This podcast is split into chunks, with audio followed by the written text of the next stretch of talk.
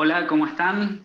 ¿Cómo están todos? Muy bienvenidos a ya el quinto programa, la quinta entrega de esto que nosotros titulamos Resueltos. Y bueno, para empezar, como hacemos siempre, eh, vamos a, presentarnos. ¿sí? Eh, Leo, ¿cómo estás? ¿Cómo, ¿Cómo, estás? ¿Cómo pensás que, va a estar el tema hoy? Hola Iván, re bien, creo que va a estar bueno, muy muy lindo, me parece que, que es un tema que a todos nos da ganas de escuchar, de aprender, perdón, y creo que muchos tenemos dudas al respecto, así que bueno, espero que todos podamos sentirnos cómodos y esa es la idea también, ¿no? Que podamos dialogar de la mejor manera y creo que lo vamos a lograr bien. Así que bueno, contento. Bien, bueno, eh, Leo nos está acompañando desde la UAP y vamos ahora a alejarnos unos cuantos kilómetros. Brandon, Brandon nos está acompañando desde Tucumán. ¿Cómo estás, Brandon? Hola Iván, hola Leo, hola Dani, hola Nico. Eh, por ahí los saludo a todos porque no, también nosotros, como vos decías, Iván, estamos lejos, ¿no? Entonces también es un encuentro para nosotros volver a juntarnos acá y también con los que se conectan, ¿no? Entonces creo que vamos a pasar un, buen momento charlando y compartiendo opiniones, así que desde ya esperamos que, se sumen a los que nos están viendo y, bueno, eh, esperando que, que empiece el tema de hoy, ¿no? Bien, y Nico, Nico nos está acompañando desde qué parte de Buenos Aires. Yo estoy en La Plata, Iván. Eh, como verán, estamos muy lejos de Brandon, porque Brandon está de día, se ve la luz de la ventana. Nosotros estamos de noche acá. no, mentira. Perdón, perdón la broma. Dale, dale, Iván. Eh, así que bueno, Nico es, está en La Plata, pero Dani está en dónde? En Mar del Plata. En Mar del Plata. Un lugar un poquito lindo, me parece, ¿no? Exactamente, muy lindo. Eh, está linda la noche, hoy refrescó un poquito la noche, acá cuando entró el sol, mejor dicho, pero está espectacular y queriendo participar en este programa que se pone interesante. Una pequeña corrección, Iván, sexto programa ya estamos, ¿sí? Ah, ya el sexto. Ah, perfecto. Eh, Quizá, porque yo falté. está más moreno. Sí, Dani está, tomando color. Sí, de a ah. poquito. Eh, vamos a ver en verano entonces. Bueno, eh, quién les habla también. Igualmente les comento, ¿no? Eh, empecé eh, presentando a Leo y terminé eh, con Bogiano. No porque Bogiano sea el menos importante, todo lo contrario, ¿no? Les quiero contar algo un poquito anecdótico del, grupo nuestro. no vamos a hablar de dinámicas de grupo, cómo se manejan por ahí, cómo funciona a veces los grupos de personas, pero para que nos conozcan un poquito más, vos que estás ahí escuchándonos, acompañándonos desde el célula, tablet, la compu, eh, bueno, nosotros nos juntamos en, en la UAP, en las campañas, pero algo que nos caracterizó siempre a nuestro grupo es que nos juntábamos, y esto los chicos lo han dicho en otros programas, ¿en qué pieza? En la de Dani. La de Daniel. En la de Bojear. Pasa muchas veces eso, ¿no? Que eh, siempre hay alguien como que medio que junta a los grupos de personas, ¿no? Que generalmente es el, mayor, el que tiene más experiencia, el más organizado muchas veces. A ver, en la facultad Daniel nos ha ayudado con los resúmenes a más de uno de nosotros. Así que bueno, eso son cosas internas nuestras y eso está mucho en la dinámica del grupo. No, eh, mirá, Iván, tenemos que ser realistas. El que era amigo de todo el mundo, fuera de nosotros era Leo, porque Leo tenía amigos por todos lados, gente que, Dios, ¿cómo? ¿Es amigo de esta persona? Leo se hace amigo de todo el mundo. Claro, pero, eh, pero es verdad, Iván, que eh, lo que dice Iván, que este grupo lo unificás vos bastante, Dani, y lo seguís haciendo porque tenemos un grupo de WhatsApp interno. Exacto. Dani lo creó y nos agregó a todos sin consultarnos. bueno, pero, pero algo anecdótico, esto es lo que quería decir, es que no, no voy a decir el nombre del profesor, pero un profesor tituló a nuestro grupo, ahí con Brandon, Leo, Nico, bueno, quien les habla, el bogianismo. Así que fíjense, ¿no? Un poquito, de una manera jocosa también, pero cómo, cómo funciona un poco. Así que bueno, para que nos conozcan un poquito más, un poquito nuestra dinámica. Y bueno, em, ¿cuál es, este, por qué nos presentamos de esta manera? Eh, en grupo. A ver, creemos que cada uno de nosotros eh, puede decir cosas eh, valiosas, todos, cada uno desde su lugar, pero entendemos que la visión de conjunto sobre un tema ¿no? este, y el diálogo, por el diálogo, muchas veces nos pueden eh, llevar a conclusiones más amplias que, que lo que yo puedo tener individualmente. Así que por eso traemos esta iniciativa Resueltos, ¿no? no porque resolvamos todo, sino porque estamos más sueltos, en un ambiente un poquito más informal. Eh, vamos a este, tocar temas que por ahí este, nos, nos generan este, cierto, cierto escosor. Así que bueno, sin más, vamos a, a arrancar con el tema. Bien, eh, hoy nos tocó un tema que ya desde el título, chicos, era bastante... Picante. Picante, sí, vamos a, decirlo así. Yo sé que más de uno de los que vino acá vino por este debate. Sí, la verdad. Ah.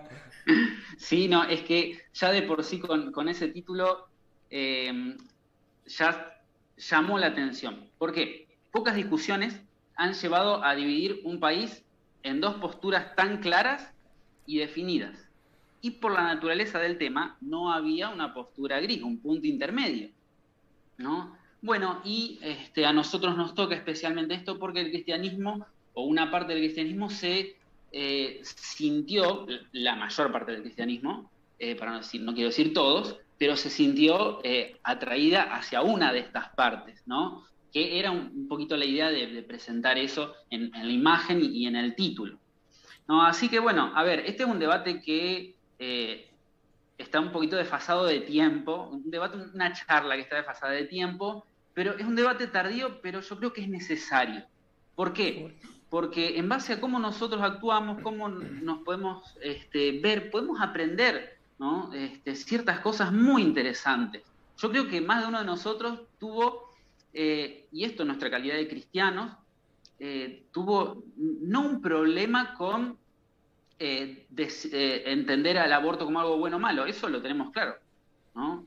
Pero sí nos generó por ahí dudas sobre cómo actuamos, ¿no? cómo íbamos a actuar ante esta situación, ante dos posturas tan antagónicas, ¿no? porque como cristianos es como que tenemos que alcanzar a todos, entonces, ¿cómo hacemos? Bueno, eh, vamos a arrancar entonces con este, la primera pregunta. Hago un marco de la pregunta y se las tiro y empezamos a charlar. Como cristianos no hemos tenido, como bien decía, problema en definir una postura clara respecto al aborto, sino que muchos de nosotros hemos sentido el mayor problema en la actitud a tomar sobre la forma en que expresamos o no nuestra postura. Es decir, tenemos esta postura, ¿Cómo voy a actuar? ¿Me uniré al sector de las dos vidas? ¿Haré público mi pensamiento en las redes sociales? Por ejemplo, ¿no? El marco, ¿vieron en la foto de Facebook? El, marco celeste, ese que se ponía, eh, ah, siga las dos vidas. Que decía, salvemos las dos vidas. Todavía hay gente que lo tiene, el otro día lo vi. Sí, ah, que le quedó. Pero siempre a veces aparece la bandera de Francia, depende lo, lo que esté también un poco. Este es un tema para vos si tenés ese marco todavía, va a ser un buen tema. Totalmente. Entonces, eh, esto no, nos lleva a preguntar, ¿vamos a hacer público nuestro pensamiento? ¿Será agresivo o pasivo ante alguien que está del otro lado? ¿no? Responder estos interrogantes y muchos otros se hizo un hecho del que no nos podíamos escapar, eh, ya sea tanto hacia nosotros mismos como para nuestros amigos, este, nuestra familia. ¿no? Entonces, chicos, yo les yo quiero dejar esta pregunta. ¿Cómo se sintieron ustedes en esos momentos y qué actitudes tomaron? Si tienen algún algo que les pasó, algo para comentar, siéntanse libres. Nico. Voy. Eh, resulta ser de que cuando salió y explotó todo el tema, yo nunca, a mí me tocaba ser pastor eh, asistente en otro distrito y yo tenía iglesias a mi cargo. Tenía eh, un grupo de iglesias a mi cargo y no, nunca se me había presentado esta, esta posición. Porque sí, nosotros tenemos una postura clara con respecto al aborto, pero nunca habíamos dicho cómo nosotros tenemos o, cómo, eh, cómo actuamos en, en, estos momentos en donde la política tiene un lugar marcado, o qué hago si en Internet me aparecen estas imágenes de, de mm, la Biblia, ¿no? Creó a eh, Adán y ¿cómo era? Creo a y Eva, no a Dani Esteban, no sé qué. Ah, ¿Qué hago yo? ¿Lo comparto? ¿No lo comparto? Cosas. Y explotó una bomba que, que me hizo estudiar un montón el tema y tuve que tomar partido. creo que también tiene mucho que ver con lo que veníamos hablando de política y libertad. Los dos temas anteriores, si no lo viste, anda a verlos porque te va a ayudar mucho también después a entender este capítulo. Dicho sea de paso, este capítulo, digamos, es como una consecuencia un poco de lo que veníamos hablando. Es como que nos llevó, nos llevó a plantear, a por ahí se escapó en alguno de nosotros el tema y por eso ahora lo, ponemos sobre la mesa para decir, bueno, vamos a, charlar, a expresarnos sobre esto. ¿Alguien más que quiera contarnos este, cómo, cómo se sintió en, medio de, estos dos bandos? A mí me parece que... ¿Qué actitudes? Sí, eh, o sea, fue algo que nos generó bastante incertidumbre desde el, bueno, ¿qué pasa si me pongo de este lado? ¿Qué pasa si me pongo del otro? Porque yo comenté en algún momento que cuando hay solo dos opciones, e, es, re difícil. A veces eh, tenía un profe que decía, de la secundaria, que nos enseñaba historia, se llamaba Ángel Magnífico. Y él decía que si nosotros no podíamos elegir un examen entre dos opciones y le errábamos, que qué hacíamos cuando íbamos a una heladería. claro, nos preguntaba si, nos, si nos angustiábamos mucho. A mí me parece que a veces es más difícil, voy en contra de él, eh, es más difícil elegir entre dos opciones, porque dices, ay, son dos nomás. Como que tengo que elegir la opción correcta. ¿Y qué pasa si no elijo la opción correcta? A veces cuando hay muchas opciones, bueno, está bien, podía salir mal. Y sobre todo porque mucha gente se pronunció. Y quizás hay mucha gente querida que se puso de un lado y mucha gente querida que se puso del otro. Yo, de mi parte, traté de escuchar, no, no formé una opinión muy rápido, tardé bastante tiempo, tampoco la di si no me pedían, no, opté por no hacer de eso mi tema eh, de, diálogo constante con mis seres queridos, sino bueno, si alguien me lo pedía, le iba contando lo poquito que había formulado hasta el momento. Pero sí traté de escuchar muchas, muchas voces. Traté, ¿no? Sin volverme loco al respecto, reflexionar y me di cuenta hoy, después de mucho tiempo, que traté de que esa opinión que se iba formando sea coherente con lo que yo ya creía, ¿no? Con lo, con lo que yo ya sentía que, para mí es verdadero, que para mí es cierto, y de alguna manera que no choquen esas, dos, esas, esas posturas, ¿no?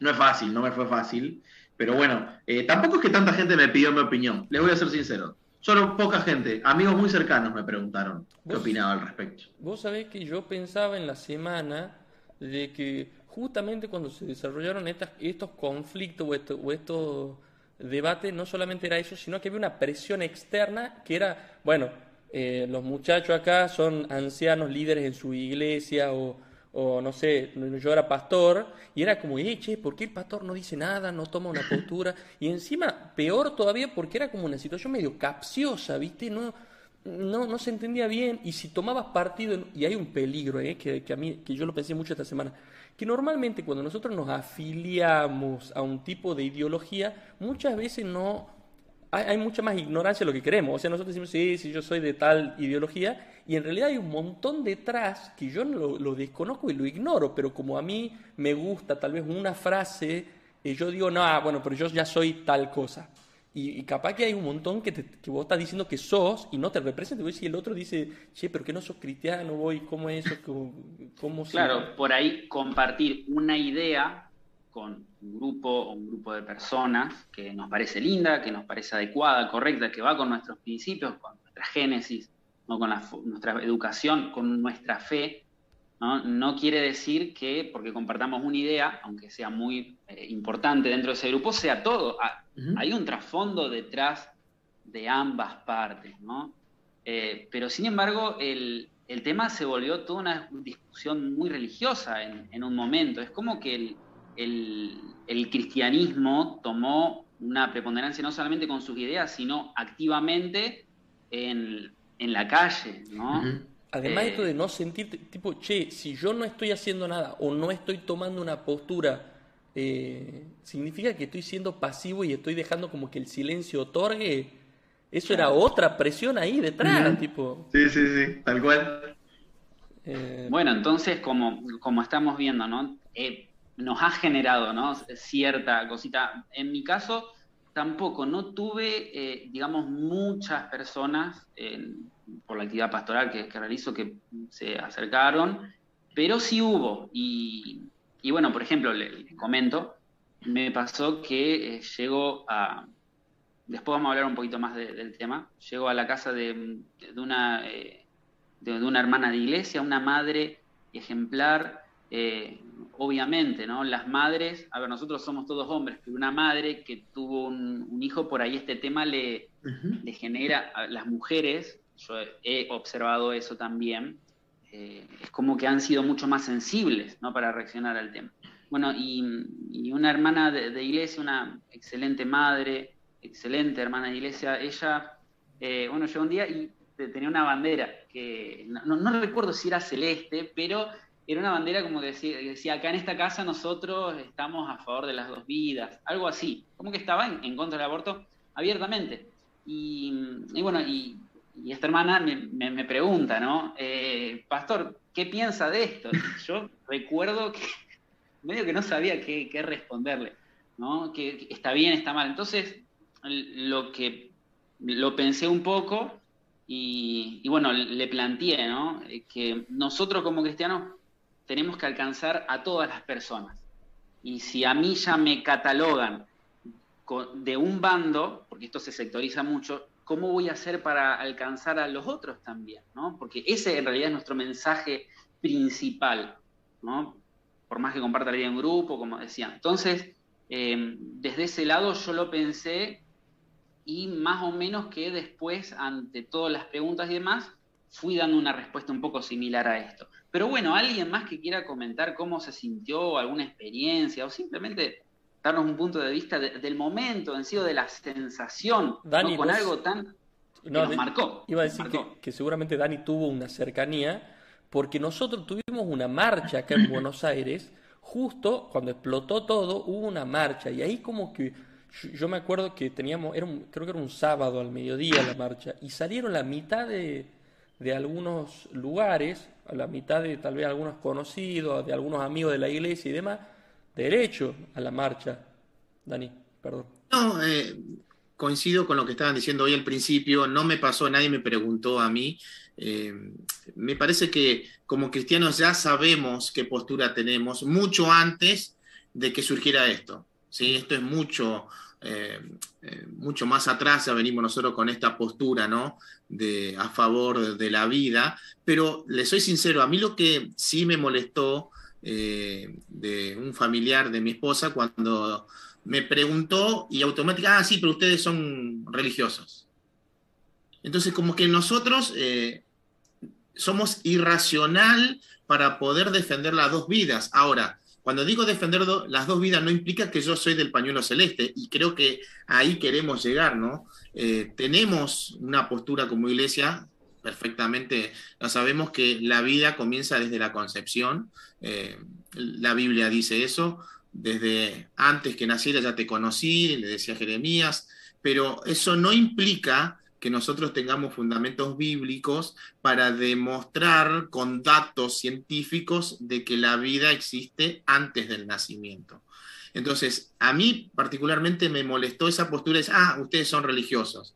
Como eh, nosotros creemos en un Dios irracional, que no podemos presentar razones válidas para tener una postura contraria a, al otro, a la otra postura que es el pañuelo verde. En este caso, insisto, no estamos a favor del pañuelo eh, celeste, o mejor dicho, no militamos, esa sería la palabra más exacta, no militamos, aunque todas las posturas del, eh, pañuelo, celeste, nosotros apoyamos, obviamente. Eh, guarda, Dani, ¿eh? Porque nosotros no apoyamos todas las posturas, la, todas la, Exacto, gracias, gracias por... gracias pero me pareció muy buena, me pareció muy buena la aclaración de Dani de que aunque algunas de nuestras ideas eh, sean similares, ¿no es cierto? Nosotros no, no, pertenecemos a estos grupos, eh, aunque quizás tengamos una postura en cuanto al aborto, que en realidad siempre va a ser tratar de proteger la vida, ¿no es cierto? Eh, no nos afiliamos totalmente a, estas ideas. Y eso tampoco nos hace a nosotros menos, claro. nos hace peores. Incluso me parece que la gran pérdida es cuando te obligan solo, y lo vengo hinchando con el mismo tema, pero cuando te obligan a elegir solo entre dos opciones, es pérdida, porque puede ser que muchos seres humanos se sientan no identificados. Por eso creo que tiene que haber pluralidad. Y para mí el, debate perdió mucho cuando se empezó a cancelar al otro simplemente por lo que pensamos que piensa. Claro. Entonces se volvió un poquito agresiva la discusión. Yo entiendo, entiendo lo sensible que era, eh, y a todos nos tocó de cerca, pero cuando no nos dejamos hablar, cuando nadie deja hablar al otro, no hay diálogo, y sin diálogo es muy difícil acordar. Igual a mí como me recontra llama la atención que, que en algunas circunstancias, o tal vez alguno se sentirá como más tocado ante las circunstancias, de que mucha gente cuando vieron una postura contraria salieron a matar. Sí. Y yo pensaba un montón en esa actitud, como, como sintiendo de que ellos lo defendían a Dios a través de esto. Y eso quiero preguntarle, muchachos, ¿qué les parece a ustedes esto de yo defiendo a Dios con, con, ante tal o cual situación? Es muy... Bueno, ahí Brandon me parece que estaba por decir algo. Sí, sí, sí. Yo, retomando un poco lo, lo, que había dicho antes Iván y tomando un poco lo que decía ahora Nico, yo recuerdo, porque en ese entonces también estaba viviendo en Buenos Aires, en la capital, y era muy común, yo iba todas las tardes a, a la universidad, entonces era muy común toparme en el colectivo ahí con, con el pañuelo verde, con el pañuelo celeste, eh, y sobre todo me llamaba mucho la atención que muchas muchas chicas jóvenes, ¿no? incluso chicos también, y eso me llamaba la atención. ¿no? Yo por ahí comparto la opinión, creo que lo mencionó, mencionó en su momento Nico, que muchas veces eh, lo que me llamaba la atención es que se adhería a ciertas posturas que muchas veces no se las terminaba de comprender bien, ¿no? E, e incluso para un lado o para el otro, ¿no? Sea que yo defienda a Dios o ya sea de que eh, eh, esté a favor del aborto, ¿no? Muchas veces hoy se habla mucho de, del tema del relato, ¿no? De cómo se construye, cómo se da a conocer, cómo se cuenta algo, ¿no? Y para eso eh, los medios de comunicación y todas las redes sociales juegan un papel clave. Y entonces hay veces lo que nosotros adherimos son a relatos, ¿no? Y no a hechos concretos, ¿no? No a, a, realidades, ¿no? Y, me acuerdo que también me tocaba de cerca porque... Eh, yo voy a una facultad de filosofía y me acuerdo que era un tema que en filosofía también eh, da mucho para hablar, así como en la teología, y me acuerdo que teníamos incluso hasta profesores que iban como ponentes al debate oficial a eh, defender una u otra postura, ¿no? Entonces, eh, era algo que nos tocaba muy cerca porque ellos, de alguna manera, nosotros por ahí les preguntábamos o ellos nos, contaban cosas y entonces era como que nos sentíamos de alguna manera cerca del debate, digamos, porque teníamos a alguien que eh, era una voz en, en, el debate en vivo y en directo de ahí del Congreso, del Senado o en distintos otros lados que se tuvo este debate. Entonces, eh, a mí lo que me llama la atención es eso, ¿no? Eh, yo creo que eh, en su momento nos llevó a muchos a la reflexión, a, por ahí incluso a los, hasta los que creíamos que teníamos una postura definida, a redescubrir y a ver nuestras bases, ¿no? Porque yo creo que eso es clave. muchas veces creemos defender algo o sostener algo cuando muchas veces nos damos cuenta que al momento, a la hora de la hora, no la tenemos muy clara. Entonces, eh, eh, eso es importante, saber por qué creemos lo que creemos, basados en qué, ¿no? Y esto abre, yo creo que, eh, un mundo de posibilidades, porque ahí nos damos cuenta realmente en dónde están nuestras creencias, ¿no?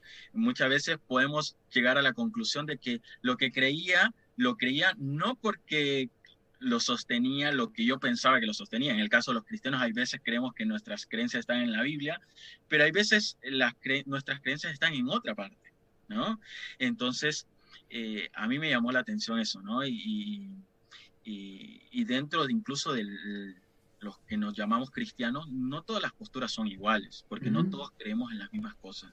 Sí, y, y, verdad, siguiendo un poco lo que vos mencionaste, eh, hay una palabra, después búsquenla si quieren, eh, yo tampoco la conocía hasta que me, hablaron de eso, que es epistemología, ¿no? Mm. Eh, que, es la ciencia que se encarga de, ver cómo nosotros creemos que construimos el conocimiento, es una disciplina también que fue tomada de la filosofía, depende si es de la orientación francesa, occidental, pero yo actualmente estoy haciendo mi trabajo de investigación final en la carrera de psicología sobre creencias epistemológicas. Y en muchos estudios que se han hecho de campo, es decir, analizar estas creencias, es decir, cómo la gente cree que el conocimiento se forma, muchos tienen, muchos, muchos tienen el criterio de autoridad. Mm. Muchos. Y sobre todo, por ejemplo, la gente eh, que no ha ido a la universidad o en los primeros años de universidad. Es algo bastante dinámico, puede ir cambiando con el tiempo. Eh, y la formación es una de, esas cosas, la, el estudio es una de esas cosas que cambia tu forma de cómo vos crees que se forma el conocimiento. Entonces, este debate me parece que nos hizo revisar las bases de eso, de por qué creo y cómo creo que se forman esas ideas, ¿no? Entonces, me parece que muchos nos cuestionamos hasta incluso, eh, bueno, che, para esto, ¿la Biblia es una autoridad para mí o no? O sea, y eso es algo fuerte para cualquier cristiano, que quizás eh, nunca nos hemos sentado a evaluar. En este aspecto de mi vida, ¿la Biblia va a ser autoridad para decidir o no? Bueno, una vez, ahora, ¿qué dice la Biblia? Pero primero tengo que decir si es autoridad o no. Entonces, me parece que fue un debate que se metió fuerte en la mente y profundo, no solo ampliamente. Iba a contar una pequeña anécdota que, porque alguien, yo tuve que dar una ponencia, por básicamente por la fuerza, eh, por la situación que se estaba generando entre algunos hermanos, eh, algunos amigos, algunos miembros de nuestra iglesia, eh, que estaban enfrentados de manera casi violenta. Y me acuerdo que yo había visto, un, creo que tiene mucho que ver con lo que decía Leo, había visto un, un video de un, de, un, TED que iniciaba así, que era justamente sobre epistemología, y ponía dos círculos, un círculo rojo con un fondo azul y un, y un círculo azul con un fondo rojo, o sea, invertidos los colores. Y él decía, hay uno de estos círculos que es más grande, eh, me podés decir, al auditorio le decía, ¿Pueden levantar la mano, por favor, cuál cree que el azul es más grande? Levantaba un grupo enorme. ¿Cuál es el que el rojo es más grande? Levantaba todo el otro grupo la mano. Y él dice, no, los dos círculos son iguales. Y decía, ¿se dan cuenta lo fácil en, que yo pude meter una idea en, en sus mentes y, para empezar a desarrollar el conocimiento acerca de esto? O sea, ni siquiera eso nos ayuda, ni siquiera nuestra propia percepción a veces de las decisiones nos ayudan a decidir de la manera correcta si yo no entiendo los principios que hay detrás. Y claro, cuando nosotros entramos en este debate, nos damos cuenta que el debate no está acá, o sea, no está entre si es eh, pañuelo celeste o pañuelo verde, no está en discusión eso, sino es lo que está detrás de esto. A pesar de que nosotros tenemos eh, una creencia y una creencia muy formada, que le voy a pedir por favor a todos los que nos están viendo que por favor eh, te vayas a buscar primero el botón que está acá abajo que dice suscribir, suscribirte, y, después que vayas eh, a, a, ver la declaración oficial de la iglesia con respecto al aborto. La iglesia, te voy a decir del séptimo día. del séptimo día, perdón, gracias Leo. Eh, la iglesia no se opone en algunos casos al aborto. Y eso me parece muy interesante y que te puede llegar hasta asustar a vos. ¡Ah! ¡Nosotros! no, tranquilo. Andá y léela y, o, te vas a enterar ahora en un ratito. ¿Qué decir, Dani? Sí, en ese caso, eh, sí, yo ayer lo estuve leyendo justamente la declaración de la Iglesia Adventista con respecto al aborto, y se da en el mismo caso que ya la ley eh, lo prevía, en el caso de, bueno, abusos o gente con discapacidades, en, ese, en esos casos extremos sí la Iglesia, o sea, en realidad la Iglesia dice queda a la libertad de conciencia de cada uno. ¿Alguien, ¿Alguien me puede preguntar por qué me río? Por favor, pregúntenme. ¿Por qué? ¿Por qué te reís, Leo? Iván, me río porque fíjense, nosotros muchas veces necesitamos una posición oficial. O sea, eso es epistemológico. Sí. Sí, a ver. y, no, me, no, me, burlo, me, río porque. Eh, me sonrío, no me río. Me sonrío porque eh, cuando uno entiende algo se alegra, ¿no? Y claro, muchas veces nosotros buscamos posiciones oficiales porque las necesitamos, que alguien que nosotros suponemos que una autoridad nos indique. ¿no? Eso también habla mucho de nosotros. Leo, a ver, eh, no solamente, digamos, una postura, sino, a ver, la influencia mediática que hubo sobre una postura. Aparte, digamos, siempre cuando algo se vuelve tan mediático se daña generalmente la discusión muchísimo. Em, pero bueno, estaba pensando en Brandon, él decía que en su facultad, bueno, hay facultades que abiertamente, y eso, si por ahí hay alguien que nos está escuchando y, estudió en una universidad pública, creo que Brandon eh, es tu caso, está haciendo filosofía, eh, pero había facultades, profesores y había mucha presión, ¿no? Este, y eso muchas veces condiciona a, uno a decir, bueno, yo estoy mm, con este pensamiento, o te puede llegar a confundir. Por eso, qué importante es que cada uno haga una introspección de las creencias que uno tiene, que revise lo que se está diciendo, pero que este, pueda llegar a una conclusión personal sobre esto. Bueno, como cristianos obviamente tenemos la palabra de Dios como, este, como lo principal. Nico, ahí te, veo ah. eh, levantando la mano. Eh, perdón, es que si no después te prometo que me olvido. Eh, es más, ya me estoy olvidando, así que lo tengo que decir rápido. Resulta ser de que lo que venía diciendo antes me llama mucho la atención, que es, que es como autoanalizarme. ¿Por qué, esto que yo le decía, esto de, la, de defender a Dios y que yo tengo que ser la persona que le tiene que partir la cabeza a la otra y meterle las ideas mías? Y hay algo que conversábamos la otra vez junto con los muchachos después del resuelto, que era esto de que mi verdad es tan verdad y tiene tanto valor para mí como la verdad del otro tiene valor para la otra persona. Así que yo no puedo ir a una conversación o a, un intercambio ya pensando que mi verdad es, eh, superior, a pesar de que sea verdad. ¿eh? No estoy hablando de que es verdad o no, estoy hablando del valor que tiene. Yo no puedo decir esto que estoy diciendo yo tiene más valor que lo que vos pensás. Y lo que vos pensás es una porquería. No, sino que la otra persona tiene también su forma de formar una idea que lo hizo que se adapte o se, agarre o se aferre a eso. Y yo no puedo ser la persona que viene y le corta la cabeza de un hachazo para que le entre la otra idea. Eh, y ahora va esto. Si yo, ¿por qué? Y es una pregunta que me gustaría como volver a hacerle a usted. ¿Por qué a veces nosotros nos enojamos tanto cuando alguien no está de acuerdo con nosotros? Y eso me hace pensar, ¿será de que en realidad yo no tengo una posición saludable? ¿Será que yo no tengo un desarrollo emocional saludable como para decir, ah, no es que estoy defendiendo a Dios, estoy mostrando a Dios y es muy diferente? O no estoy yo eh, haciendo lo que sea para llegar a ese objetivo, tipo hiriendo a alguien, violentándome en los comentarios de Facebook, violentándome en YouTube, violentándome en, Instagram, poniendo mensajes que sean eh, que generen violencia y conflicto. Mm, ¿No será que no será que va más allá de realmente mostrar la verdad? Porque eso Estuve escuchando... generar conflicto, ¿eh? Perdón, Nico, estuve escuchando un predicador, él decía, eh, textualmente, no hay que tener posturas, hay que dialogar.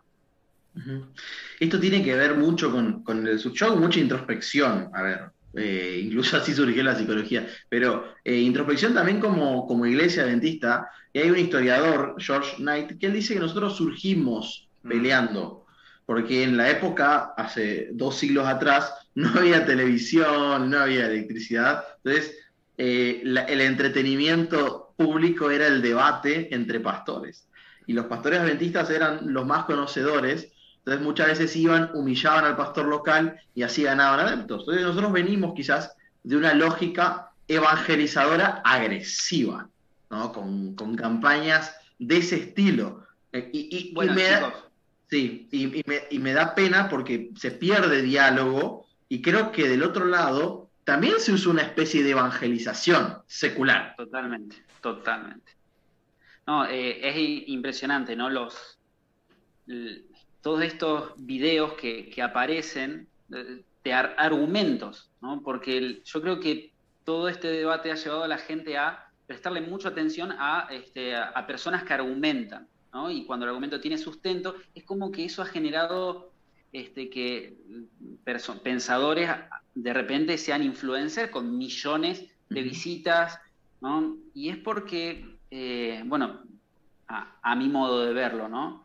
Es, algo muy, este, muy llamativo, pero se ha tomado ¿no? desde este lado, ¿no? Que un poquito de, lo que es la, humillación, ¿no? Se ha, se ha, visto esto, ¿no? De que, por ejemplo, hay ediciones de video que son muy famosas que alguien argumenta en contra del aborto, un argumento válido, y de repente aparece una música, todo como humillando a la otra postura a ver, tiene razón, pero se ha viralizado quizá esa humillación en sí, por la humillación se ha viralizado, no tanto por el concepto de la idea que está detrás, que sí es correcta. Brandon, eh, querías comentar. Sí, sí, sí. Eh, voy a esa parte de defender eh, la verdad que planteaba Nico, ¿no? ¿Por qué salimos como defensores de la, de la verdad? Yo creo o pienso que hay veces puede ser un lado positivo y negativo, ¿no? En un lado negativo porque muchas veces por ahí hacemos énfasis como eh, nos volvemos como muy muy rectos a lo, a lo legal, ¿no? A lo, en el caso del cristiano, a la doctrina, ¿no? entonces yo creo que eso es lo que muchas veces nos han criticado nosotros como cristianos, ¿no? Y incluso esa, ese impedimento o esa, eh, quizás en, siglos anteriores, como la iglesia muchas veces, la iglesia popular, muchas veces impidió el libre pensamiento, ¿no? Según algunos. Entonces, yo creo que va por un, por un lado desde esa, desde esa perspectiva. Pero yo creo que también hay una, una parte positiva, que es que eh, todo aquel cristiano que tiene a la Biblia como base de su fe, hay un deber eh, yo creo que yo lo diría casi moral, a eh, estar del lado de la verdad, ¿no? O sea, la mentira no tiene parte en la vida del cristiano. O sea, y, al final vemos que la verdad es tan importante para el cristiano que no es algo teórico. Al final la verdad es una persona para el cristiano. Y lo que diga esa persona a través de sus palabras es la verdad. Porque al final la verdad es quien, eh, quien construye la realidad. O sea, para el cristiano es así. ¿no? Claro, pero Brandon, pero la verdad no, nunca te da permiso para emitir juicios sobre otra persona. O sea, nosotros somos seguidores de Cristo y Pablo lo dice, sed imitadores de mí como yo de Cristo, pero en muchos aspectos que tienen que ver con la forma de relacionarnos, no con la tomarnos la atribución de juzgar al otro por lo que cree, por cómo lo cree o por lo que hace. O sea, y, no, no creo que sea incoherente, ¿no? Ni sea incoherente tampoco con la necesidad de decir lo que pensamos. El tema, Leo, que yo veo que hay, hay muchas contradicciones, ¿no? Con respecto a lo que están a favor del aborto. Eh, vamos a hablar del gobierno en sí, ¿no? Eh, básicamente, los del pañuelo verde dicen que no hay un ser humano, ¿sí? Hasta que nace, no hay un ser humano. Pero resulta que tenés la asignación por embarazo. Entonces hay una contradicción, ¿cómo? el Estado le está dando dinero a, esa madre porque está por tener eh, un pequeño. Entonces, ¿es un ser humano o no es un ser humano? Y podemos seguir continuamente. Entonces, eh, siguiendo la línea de Brando, entonces, sí, hay que defender la verdad sin atacar al otro, pero tenemos que presentar la verdad, ¿no? Sí, estaba Nico, me parece. Sí, Ahí hay una, hay una, hay una cosa muy interesante. Jesús predicaba y Jesús, cuando le va hacia los discípulos y hacia los distintos eh, eh, grupos sociales, él tenía una frase que a mí me gusta mucho, que es, vengan y vean. Si no quieres ver, tranquilo. No es que yo te voy a andar persiguiendo para que veas.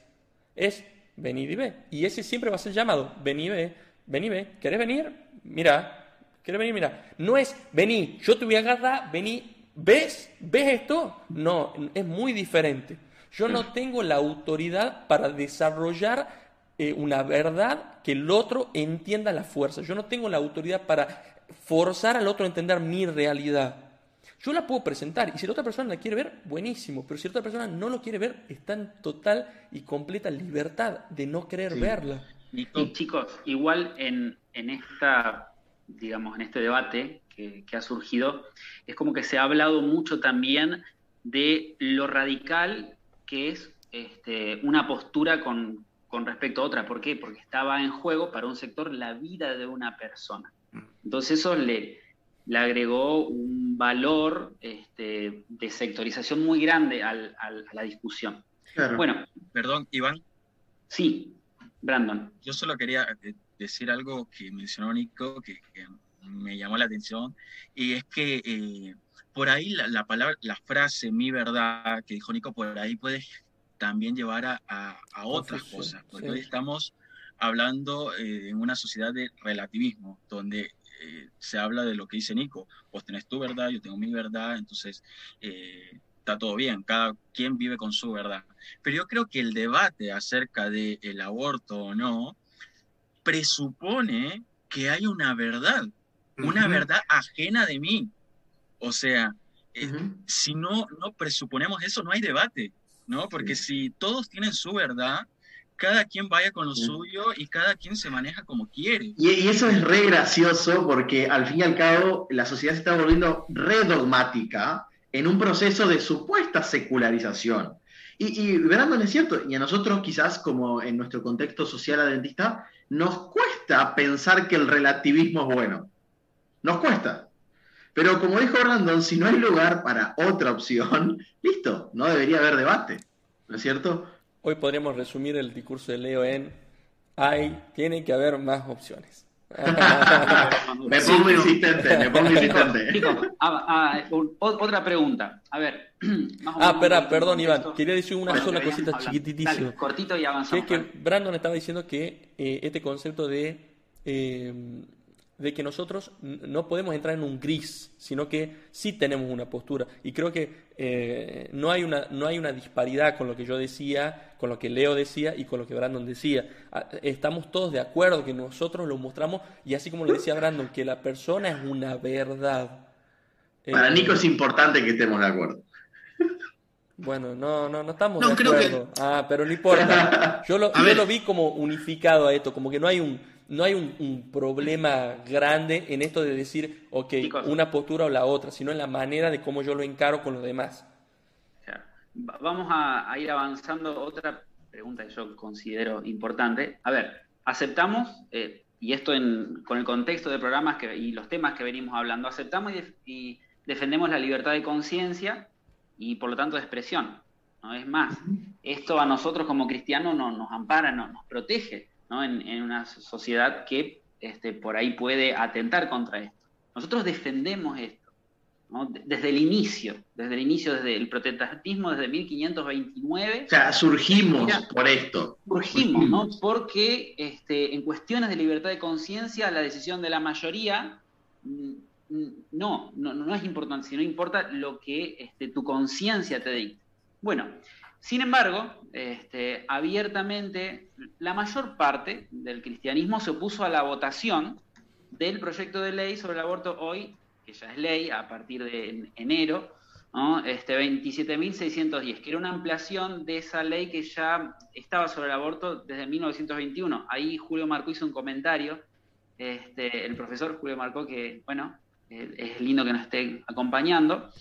Eh, y yo les hago una, la pregunta, ¿cuáles creen que fueron las principales causas detrás del movimiento cristiano que se caracterizó por un marcado eh, apoyo al sector celeste? Y debería haber un límite en la expresión de ideas. A ver chicos, estamos hablando de la vida de alguien. Y con eso, les hago una pregunta, ¿debería haber un límite en la expresión de ideas? Sí. ¿Qué, ¿Qué, piensan respecto a esto? Sí, yo creo que sí. Si entendí bien la pregunta. A ver. Iván, ¿podés hacerla de nuevo la pregunta, por favor? Va. Aceptamos y defendemos la libertad de conciencia y expresión. Es más, eh, estas, la libertad de conciencia y expresión, nos amparan y protegen. Sin embargo, abiertamente la mayor parte del cristianismo se opuso a la votación del proyecto de ley sobre el aborto, ¿no? que hoy es ley. ¿Cuáles creen que fueron las principales causas detrás del movimiento cristiano para apoyar al sector celeste que se oponía directamente a la votación?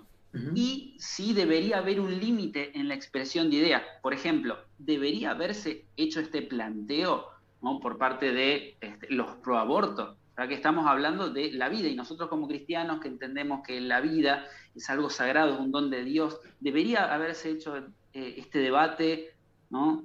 ¿Qué, piensan ustedes? ¿Ibas a decir algo, Dani, antes? Sí, no, creo que es justamente lo que mencionamos al principio, o sea, la iglesia y todos los cristianos, ¿no? En general, tienen una postura mucho antes que surgiera eh, esta discusión, ¿no? Por eso se vuelcan del lado del pañuelo celeste. creo que es por eh, afinidad que uno decanta para ese lado, porque obviamente, insisto con lo que estaba diciendo anteriormente, sobre todo por las incoherencias cuando eh, van a defender del otro lado los pañuelos verdes. Fíjense, nunca llevaron a personas eh, preparadas para defender justamente el aborto. Siempre son actrices, eh, cantantes, etcétera, que no tienen conocimiento de esto. Ahora, todo lo que es la parte científica y médica la dejaron de lado.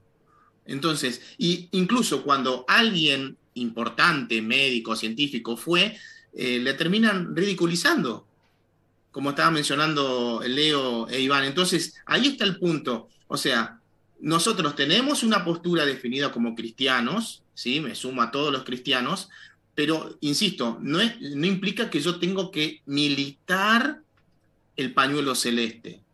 Porque ahí, como mencionábamos hoy también, ¿no? Eh, entra en juego muchas otras cosas que es básicamente política. porque es eso que está atrás de todo. Creo igual, Dani, y ahí guarda también, porque yo, yo mi, mi investigación de tesis de tercero, de tesina de tercero. Cuarto. ¿Cuál? Cuarto. ¿De cuál era? De cuarto, de cuarto. Eh, no, no fue de cuarto. Sí, fue de cuarto. La primera tesina que hicimos, yo lo hice sobre el, debate este del aborto. Y había gente que estaba muy, muy, muy recontra, ultra preparada con respecto al tema eh, que, que, apoyaba justamente la libertad del aborto. Así que yo te diría que hay mucho más eh, de, parte de la ciencia y, lo demás del otro lado. Pero por eso nosotros no, o sea, desde, desde nuestra partida, desde lo que nosotros estamos hoy, eh, si Sí, pero eso no se vio, Nico, en la discusión cuando fueron llamados al Congreso o a los medios de comunicación. yo, creo que fueron, yo creo que fueron los medios, Dani, porque yo cuando pensaba lo mismo que vos, pero al buscar hace tiempo atrás, hubo médicos invitados, hubo científicos. A eso iba. Me sorprendió que a eso iba. tanto a favor como en contra, lo cual también nos habla, haciendo un poquito de, metacognición, pensando en lo que pensamos, también habla de la ciencia. Claro. De, que, de cómo puede ser orientada, porque el ser humano es el que está detrás y hay voluntad. Y, y yo mencioné en algún contexto de que nosotros no somos 100% conscientes de todo, ¿no? Eh, entonces, hay muchos, no, no quiero decir impulsos, porque no es tan salvaje, pero quizás hay muchas cosas que nos tocan profundo, que donde la razón no, todavía no ha llegado y no tiene por qué llegar, porque la razón se ha equivocado también. Eh, entonces, eh, me, parece que nosotros tenemos, y, y, es nuestro sistema humano, los legisladores son los que tienen que legislar. Claro. A ver, ese es el poder que le hemos delegado nosotros a los legisladores. Y no se lo hemos dado a la iglesia. Hay una frase que yo la compartí con ustedes de Hobbes, el Thomas Hobbes, creo que se llama un filósofo, y él dice que el hombre es el lobo del hombre. Y es una frase utilizada por las iglesias para decir que el ser humano debe ser controlado porque si no es un lobo. Y es el, el, problema del hombre es el hombre, y hay que controlarlo. Nosotros estamos en contra de eso, como, como cristianos, porque nuestro primer principio es la libertad es un gran principio para nosotros, ¿no? Y obviamente que para que haya libertad tiene que haber vida. Entonces, mi, postura personal es que en realidad como sociedad tenemos que debatir, bueno, ¿cuándo hay vida? Y eso es un debate que faltó, me parece a mí, y que resuelve. Y bueno, y si la sociedad en como conjunto y a través de sus legisladores decide, che gente, bueno, para nosotros la vida empieza acá, está bien, bueno, habrá que aceptarlo, como aceptamos muchas cosas. Pero eso, Leo, la ciencia ya lo determinó. es que yo no creo en la determinación de la ciencia, Dani. yo no creo en, no creo en la ciencia de esa manera. Porque para mí, ¿qué? No, que igual nuestro debate de hoy no se centra en los fundamentos también de la ciencia, sino más bien eh, porque eso no nos, no, a nosotros no nos permea de una manera tan particular, a pesar de que hay eh, tanto científico de un lado, científico del otro, que tienen sus posturas contrarias y que los dos pueden tener fundamento, no es eso tal vez el debate más fuerte, sino más bien de lo que mencionaba Leo con respecto a la política. Yo, solo quiero decir esto, la ciencia dice que Dios no existe, Dani. Sí, sí, eso estamos de acuerdo. a ver, el hecho de que Dios no exista no implica que yo, algunas cosas que han investigado, muchas cosas, no voy a estar en contra. ¿Se entiende? No, Bueno, pues sos selectivo. Entonces, no, no. Eh, no es que soy selectivo. ¿Cómo que no? Porque para algunas cosas no crees todo lo que la ciencia o la ciencia de turno postula. Porque, no, no, a ver, hay cosas, ahí viene el tema de los dogmas, ¿sí? O las creencias, que es otro tema, otro tema para dialogar, ¿no? Porque ahí tenemos, eh, la ciencia tiene presuposiciones.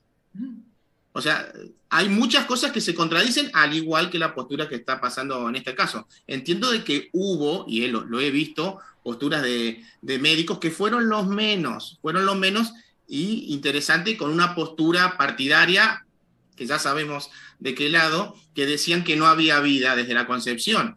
Pero generalmente el debate era alguien a favor de la vida y los panelistas en contra, y eran uno contra ocho.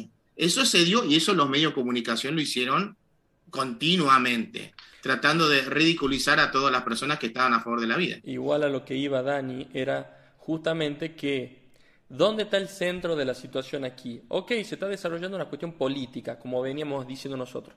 Hablamos en los capítulos anteriores, por eso mira el capítulo anterior, suscríbete al canal, gracias. en los capítulos anteriores habíamos visto justamente esto de que si nosotros creemos en la libertad, nosotros no creemos de que el gobierno se tenga que unir a la religión para forzar principios religiosos a los demás. Entonces cuando alguien nos preguntaba, che, ¿vos sos del pañuelo celeste o del pañuelo verde? De ninguno, de los dos. Porque la, la persona, la, la política, la sociedad, haga lo que haga, no va a modificar mi manera de, de actuar en esa circunstancia. Y si ellos lo quieren hacer, perfecto, no hay problema. Yo no soy quien para decirles que no lo hagan, sino que nuestra religión, que es la de Jesús, se basa en la libertad de poder decidir libremente teniendo opciones. Yo sé que las opciones no son muchas. Ah, no, perdón. No, Nico, incluso eh, pensaba de que eh, Perdón, se me fue la idea. Justo. ¿Viste? ¿Viste? Re pasa. eso con mi esposa porque nos ha pasado una vez y voy a decir, ¿cómo la piloteas cuando se te va? Mira, acá Silvia escribió en el chat: hay verdadera ciencia y falsa ciencia. Ahí está el punto. Entonces, cuando ahí podemos entrar al tema de evolución y creacionismo y vemos eh, perfectamente que la evolución va adaptando continuamente sus pensamientos porque se van contradiciendo y supuestamente quieren mejorar. Entonces, ¿es verdadera ciencia eso? Hay muchas cosas que contradicen, eh, se contradicen entre ellos mismos y claro, entonces, ¿qué podemos hacer? Bueno, nos estamos desviando. Brando me parece que quería hablar.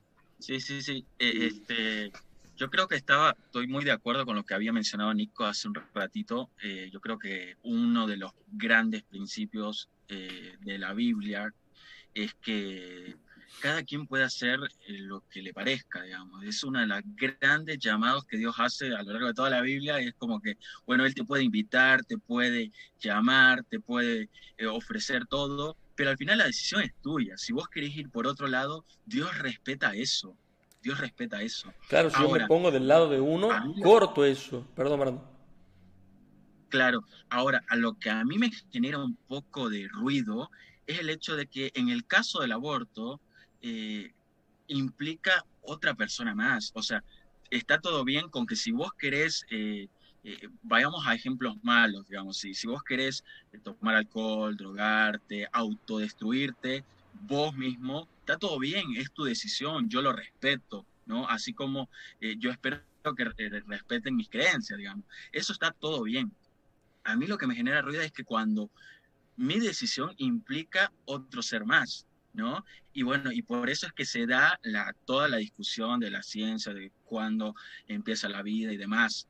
Ahora, yo creo que para nosotros como cristianos, eh, más allá de la fuente de autoridad de la ciencia, que para muchos es muy importante hoy en día, aunque últimamente se ha visto muy cuestionada, yo creo que nos lleva a definir cuál es el fundamento último de nuestra fe. Eh, porque como decía Leo, si al final la ciencia dice una cosa eh, un tiempo y después dice otra cosa y, la ciencia va en constante crecimiento, eh, nosotros no es nuestro último fundamento de la fe. Entonces, al final, la fuente de autoridad eh, eh, muestra si realmente es la palabra de Dios o es la tradición o es la cultura o, qué es, digamos, ¿no? Entonces yo creo que eso, eso nos lleva a plantear al final trasfondo del debate creo que está eso, ¿no? Claro, claro, y el tema... A mí me parece que nosotros no tenemos que ser selectivos con la libertad de conciencia. Es decir, a veces nos molesta cuando el otro hace uso de su libertad de conciencia y se enarbola en algo y empieza a, a contar lo que cree, nos molesta. Y eso es muy contradictorio, porque nosotros por mucho tiempo hemos contado lo que creemos, ¿no es cierto? Pero eh, creo que tenemos que revisar ese concepto de libertad que tenemos, de libertad de conciencia, religiosa, de expresión.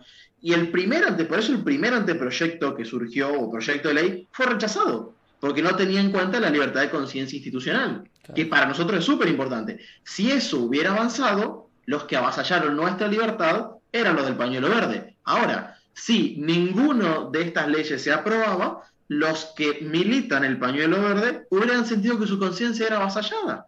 Y yo no creo que los legisladores deban legislar según la moral de algunos, ¿no? Y es duro, es duro, porque tenés que aceptar que el otro tome una decisión. Y yo, de igual manera, creo como Brandon, que este debate es complejo porque hay una vida de por medio, ¿no? Definitivamente. Ah, definitivamente.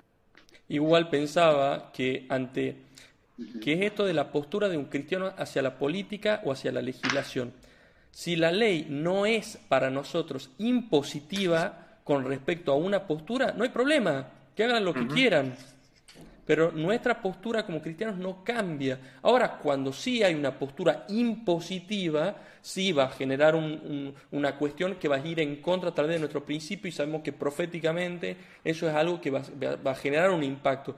Pero mientras que no se imponga con nuestra eh, eh, eh, religión que me imponga a mí hacer algo que no quiero hacer, ahí entonces yo no puedo forzar a alguien a que siga mi forma de pensar y la imponga hacia, la mayoría de las personas. Justamente la libertad de conciencia trabaja considerando no solo mi conciencia, sino la libertad de conciencia del otro también. Y eso me parece muy interesante, creo que lo tenemos que tocar en algún momento, por favor muchachos, lo agendemos, lo que dijo Leo sobre el tema de eh, algunos mitos con respecto a la predicación y cómo nosotros lo encaramos. Como nosotros no nos enojamos si estamos con un parlante en la calle, en una plaza, eh, eh, diciendo y, hablando, tal vez cortando la libertad del otro, pero sí cuando es otro desde un punto de vista diferente al mío. Y chicos, y con eso quiero...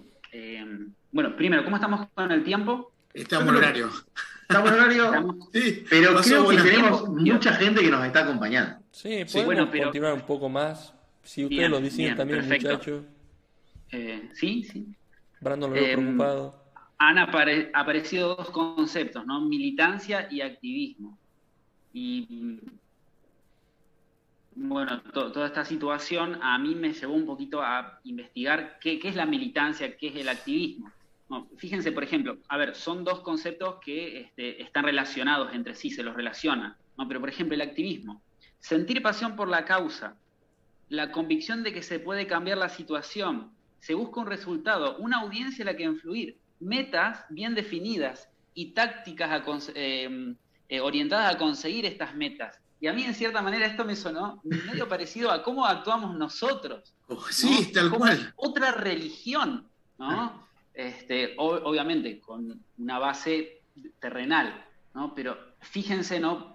Cómo eh, genera un conflicto de intereses el, activismo, el estar eh, de un lado celeste, ¿no? por ejemplo en nuestro caso como cristianos, genera un conflicto de, intereses con nuestro cristianismo. Entonces, este, cuando uno es como que está de un lado y se caracteriza con, es como que se, está jugando, ¿no? y, eso puede afectar eh, a, bueno, a, nosotros para, para definirnos a nosotros mismos. Y antes mencionaban ¿no? el, ejemplo de Jesús. Jesús estaba en medio de una sociedad que evidentemente había, estaba sectorizada, los romanos por un lado y los judíos, ¿no? que eh, constantemente estaban queriendo ser liberados del yugo romano. ¿no? Pero sin embargo Jesús, eh, él no vino como el Mesías que por ahí los judíos esperaban, él vino con otro mensaje, ¿no? Con algo que estaba más allá de esos dos sectores que pasaban cosas realmente injustas, ¿no? Eh, a, niveles como este, asesinar a una persona, ¿no? como en el caso de lo que nosotros consideramos el aborto, pero sin embargo Jesús este, él tenía otra misión.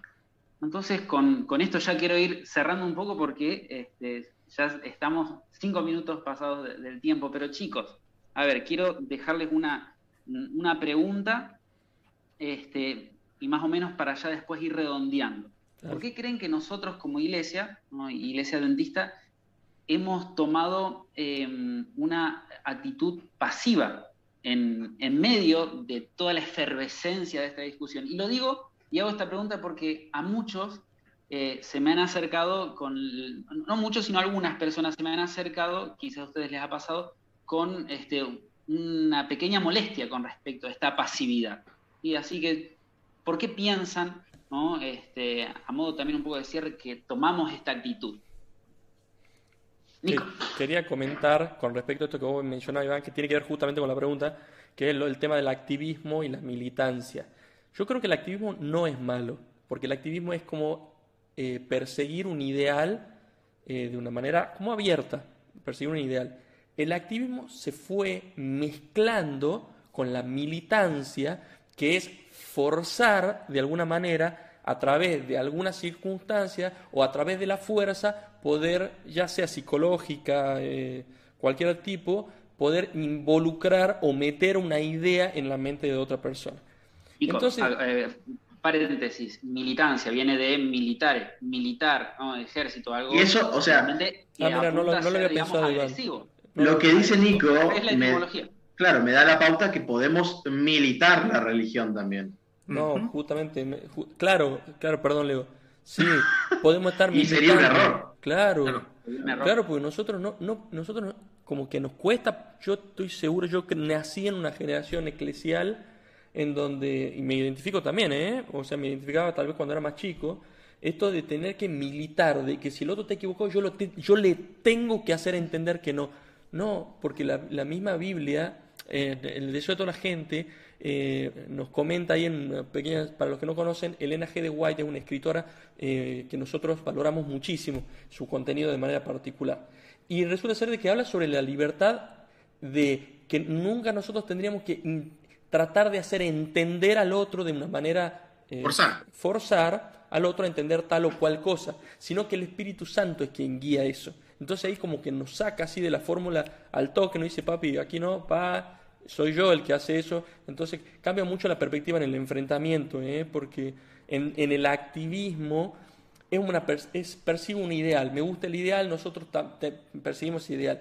Cuando el activismo se mezcla con fines militantes, con fines de, de poder meter mis ideas, no me importa qué suceda, para mí se genera justamente conflicto. Y, y, por defecto, en los activismos o las militancias humanas, el que está en contra de mi idea se transforma en un enemigo. En cambio, con el cristianismo, el que está en contra de mi ideas sigue siendo un hijo de Dios. Y eso es algo que no cambia. Y ahí está la gran diferencia y por qué mm, yo no me puse un pañuelo. Porque todos somos hijos de Dios. Y eso es realmente el, el sumum de, lo que nosotros creemos ¿no? y aceptamos como cristianos. Chicos. Buenísima, buenísima el cierre, Iván. Buenísimo. Perfecto. ¿Alguien quiere comentar algo más? Es un tema que da para un montón, la verdad. Han, dicho un montón de cosas, chicos, realmente re interesante. Quería dejar eh, algo espectacular. ¿Alguien quiere compartir algo más? Quería dejar algo pequeñísimo, que es con respecto a lo que decía Iván. Nosotros no militamos ninguna ideología política que fuerce al otro a hacer tal o cual cosa. Si vos tenés hoy tu postura, tanto ya sea alguna postura con respecto a estos dos pañuelos, eh, es tu postura, se respeta obviamente las posturas de todos, pero como iglesia y como cristianos, gracias a la verdad de la Biblia que es absoluta, nosotros no nos aliamos a ningún tipo de movimiento que promueva realizar leyes para coartar la, libre elección de una persona con respecto a una o la otra, sino que dejamos que la persona decida, a pesar de que nosotros no estamos de acuerdo, puede decidir y tener la libertad para decir. Pero yo como cristiano y como adventista no me va a modificar mi manera de actuar porque mi verdad está en la Biblia, no la necesito a la ley para que me persiga, porque mi verdad está en la Biblia. Ah, están escribiendo, no, no vieron comentarios, dice. Hubo muchos comentarios hoy, pero no nos dio el tiempo. Y comentarios re interesantes. El tiempo, el tiempo nos avasalló. Pero estamos contentos, estamos contentos de, tener un lugar, un espacio para hablar esto, que por ahí este, muchos han tenido el deseo, y es bueno, es bueno hablar. Y vamos yo a quería, continuar. Sí, yo quería eh, simplemente destacar algo que ya, ya mencioné en algún momento, pero creo que lo positivo de este tipo de, de debate o situaciones que se dieron acá en Argentina eh, fue lo que nos hizo pensar en, la autoridad de quién es el que habla a nuestra mente, a nuestra cabeza y qué lugar le damos, ¿no? Ojalá que se pueda hacer un debate que también nos demos tiempo en todos. Y no es algo que vamos a revisar todo el tiempo. El ser humano creo que eh, son momentos muy puntuales en la vida donde revisa y luego avanza en consecuencia a, esas decisiones, ¿no? Pero eh, en estos momentos nosotros nos podemos plantear quién está siendo la autoridad, quién habla, ¿no es cierto? Y cuánto escucho. Y, ojalá podamos revisar eso cada uno, ¿no? Y ojalá, es mi sentir activamente, yo voy a tratar de darle lugar a Dios, ¿no es cierto? Y ojalá que la gente pueda darle lugar a Dios, porque nos vamos a dar cuenta que Dios habla de maneras eh, eh, mucho más amorosas de las que nosotros creemos, ¿no? Y eso significa que hay lugar para todos con Dios. Obviamente que de nuestra forma de verlo no quedamos igual, ¿no? Igualmente, por las dudas, aclaramos que obviamente estamos en contra del aborto porque hay una vida ahí, por las dudas, por estos cierres que estamos haciendo, ¿no?